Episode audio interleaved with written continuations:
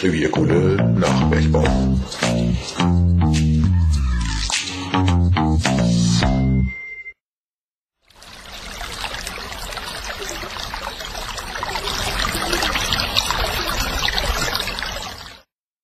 Es klingt wundervoll.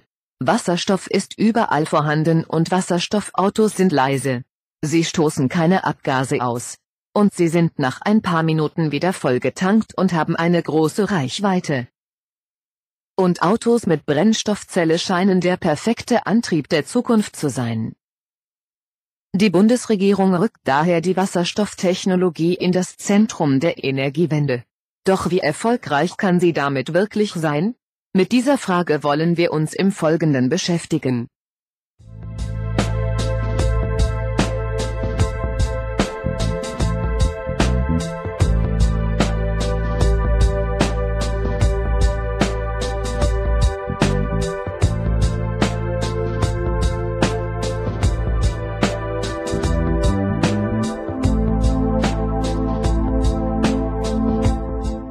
Der englische Chemiker Henry Cavendish entdeckte 1766 Wasserstoff als erster. Indem er reinen Wasserstoff isolierte und somit der verblüfften Fachwelt zeigen konnte, dass Wasserstoff ein nicht weiter teilbares Element ist.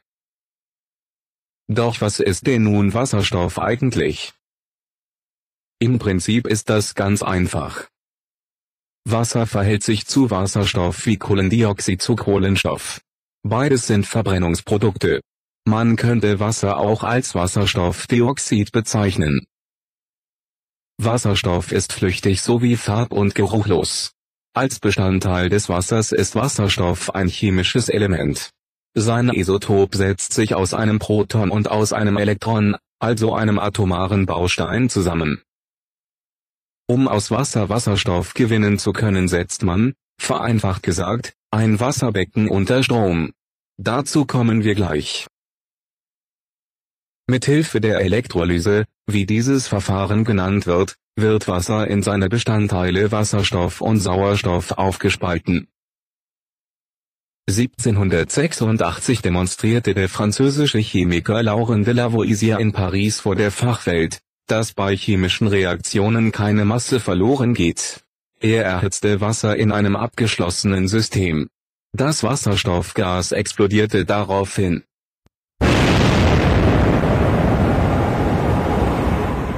Hydrogenes, wasserproduzierendes Gas nannte er das knallende Wasserstoffgas. Die Knallgasexplosion war geboren. Und damit auch die Erkenntnis, dass Wasserstoff beim Austritt ab 15% ein hochexplosives Gemisch mit der Umgebungsluft bildet. Da Wasserstoff aber 14 mal leichter ist als Luft, verflüchtigt es sich sehr schnell. Daher wird Wasserstoff in Druckspeichern durch Verdichtung auf 40 bar und in Flüssiggasspeichern durch Kühlung und Verdichtung gelagert. Das Speichersystem besteht aus einem Elektrolyseur, einem Druckspeicher, einer Brennstoffzelle und einer Wasserstoffturbine. Die ist bisher an einem Gaskraftwerk oder einem Blockheizkraftwerk angeschlossen. Blockheizkraftwerke können sowohl Strom als auch Wärme erzeugen. Führt man nun Wasserstoff und Sauerstoff wieder zusammen, wird mithilfe einer Brennstoffzelle Strom und Wasser erzeugt. Auf diese Weise will man die Umwelt schonen und die Verbrennung fossiler Kraftstoffe bis 2050 ablösen.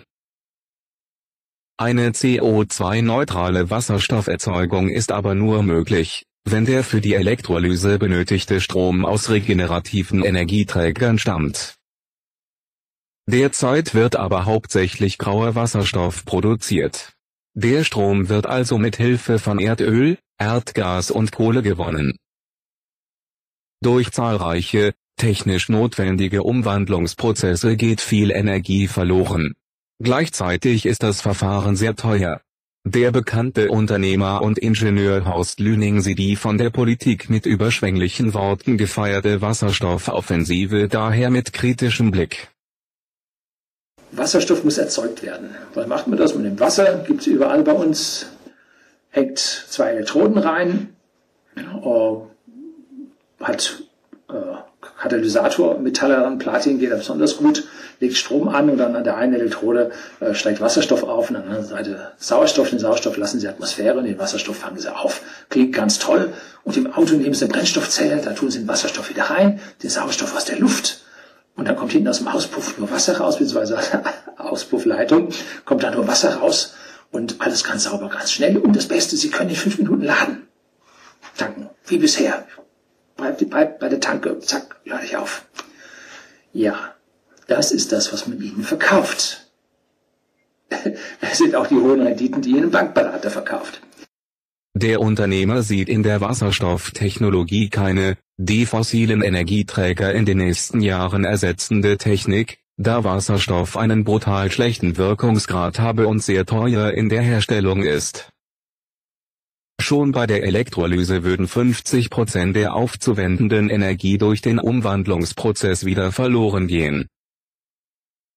Aber es würden noch weitere Verluste hinzukommen.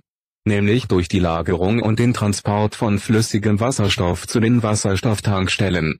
Und dann noch einmal durch die Umwandlung in der Brennstoffzelle im Auto in Strom und Wasser. Am Ende würde ein Wirkungsgrad von gerade einmal 20% übrig bleiben, so der Unternehmer.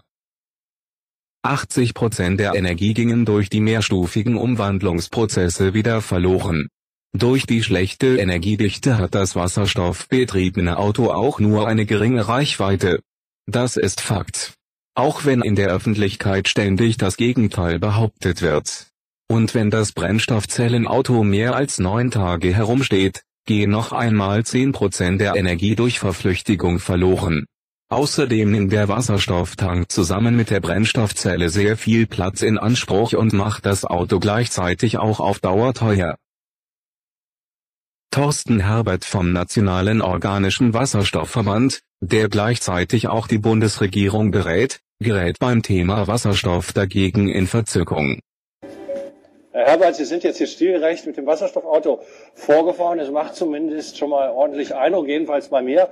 Ja, wann kommt denn jetzt der Durchbruch für das Wasserstoffauto in Deutschland? Wir sind gerade auf einem super Weg. Äh, wir werden jetzt in den nächsten Wochen hoffentlich äh, eine nationale Wasserstoffstrategie bekommen in Deutschland, die äh, sozusagen endlich in Deutschland das Thema auf eine ganz breite Basis stellt. Das heißt, über alle Ministerien hinweg herrscht Einigkeit. Wir brauchen das Thema und zwar nicht nur in der Mobilität, sondern eben auch in den energieintensiven Branchen Warum das Thema Wasserstoff aus Sicht der Verfechter benötigt wird, wird schnell klar, wenn man sich das Marktpotenzial anschaut.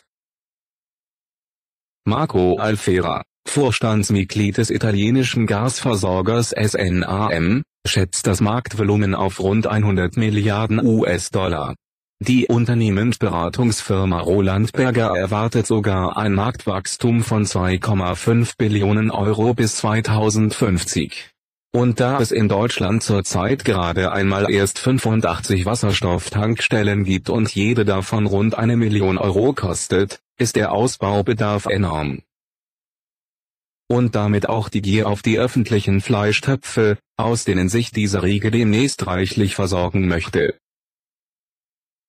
Denn ohne staatliche massive Subventionen würde kein Unternehmen eine Investition vornehmen, denn die Wasserstofftechnik ist nicht marktfähig und damit der Bürger wegen den damit zusammenhängenden weiter steigenden Energiekosten bei den nächsten Wahlen den verantwortlichen Politikern keinen Denkzettel verpasst, wird Landauf und Landab das Märchen vom preiswerten, umweltschonenden und CO2-ersetzenden Wasserstoff auf allen Kanälen verbreitet.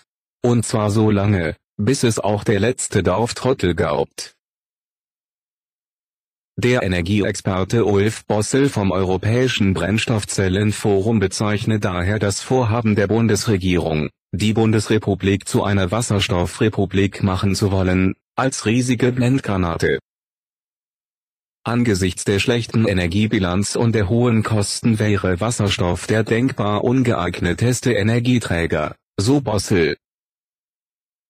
Denn um ein Kilo Wasserstoff herzustellen, was 3 Liter Benzin entspricht, benötige man 9 Kilogramm Wasser.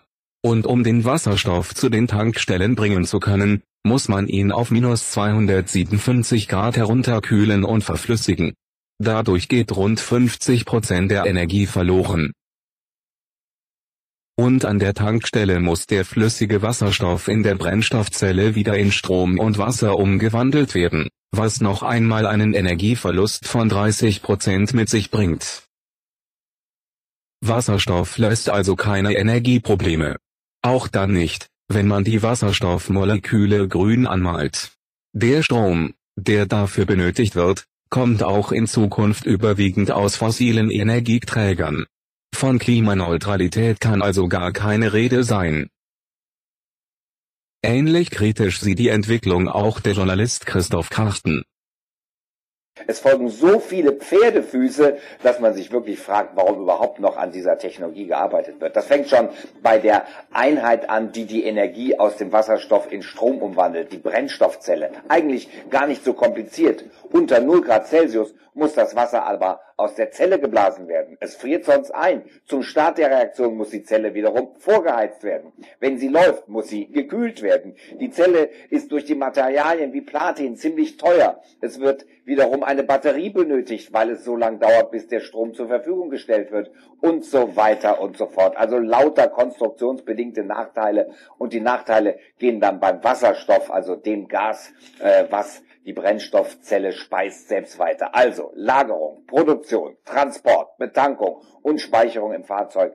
Im Auto wird ein Drucktank benötigt, der zum Beispiel im Toyota Mirai gerade mal fünf Kilogramm speichern kann. Wasserstoff kann nur in Pipelines transportiert werden, wenn große Mengen von A nach B müssen. Ansonsten geht zu viel verloren. Also, wie beim Benzin oder Diesel werden Tanklastzüge benötigt. Ein Rückschritt gegenüber Strom. Die Ansicht des Journalisten Krachten stellt angesichts der Jubelberichte über die neue Wasserstoffrepublik eine geradezu wohltuende Einzelmeinung dar. Denn das Chorgeschrei der Wasserstofflobbyisten übertönt derzeit jede kritische Stimme. Aber das scheint beim Thema Energiewende der Normalfall zu sein. Die gelernte Hotelfachfrau und SPD-Mitvorsitzende Karliczek hat im Juli 2020 lauthals sogar ein Cap Geneve des Wasserstoffs für Deutschland gefordert. Grüner Wasserstoff wäre auch ein echter Exportschlager. Das ist aber Unsinn, da Wind und Sonne bei Flaute gar nicht zur Verfügung steht und auch ansonsten viel zu wenig Energie liefert, was die monatlichen Lastgänge des Energieversorgers NBW belegen und eine Technologie, die wie die Windkraft nur mit staatlichen Subventionen funktioniert, kann wohl schwerlich als die Zukunftstechnologie verkauft werden.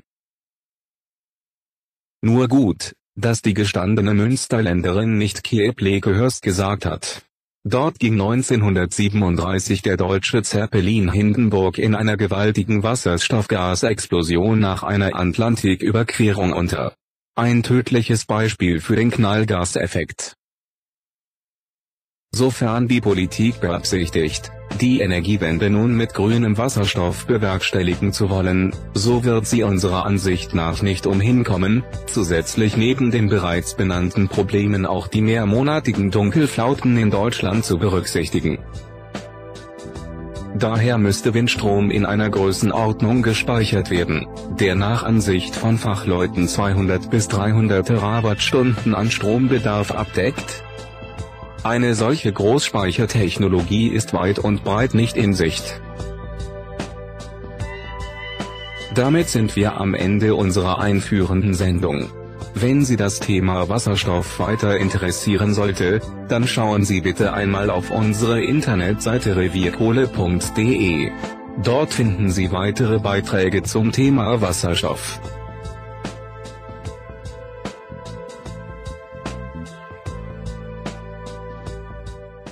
Das war eine Sendung von Revierkohle. Sprecher war Janik Rode. Die Regie hatte Bernhard Blach. Wenn Ihnen unsere Sendung gefallen hat oder Sie Fragen haben, können Sie gerne mit uns Kontakt aufnehmen. Sie erreichen uns unter vorstand.revierkohle.de.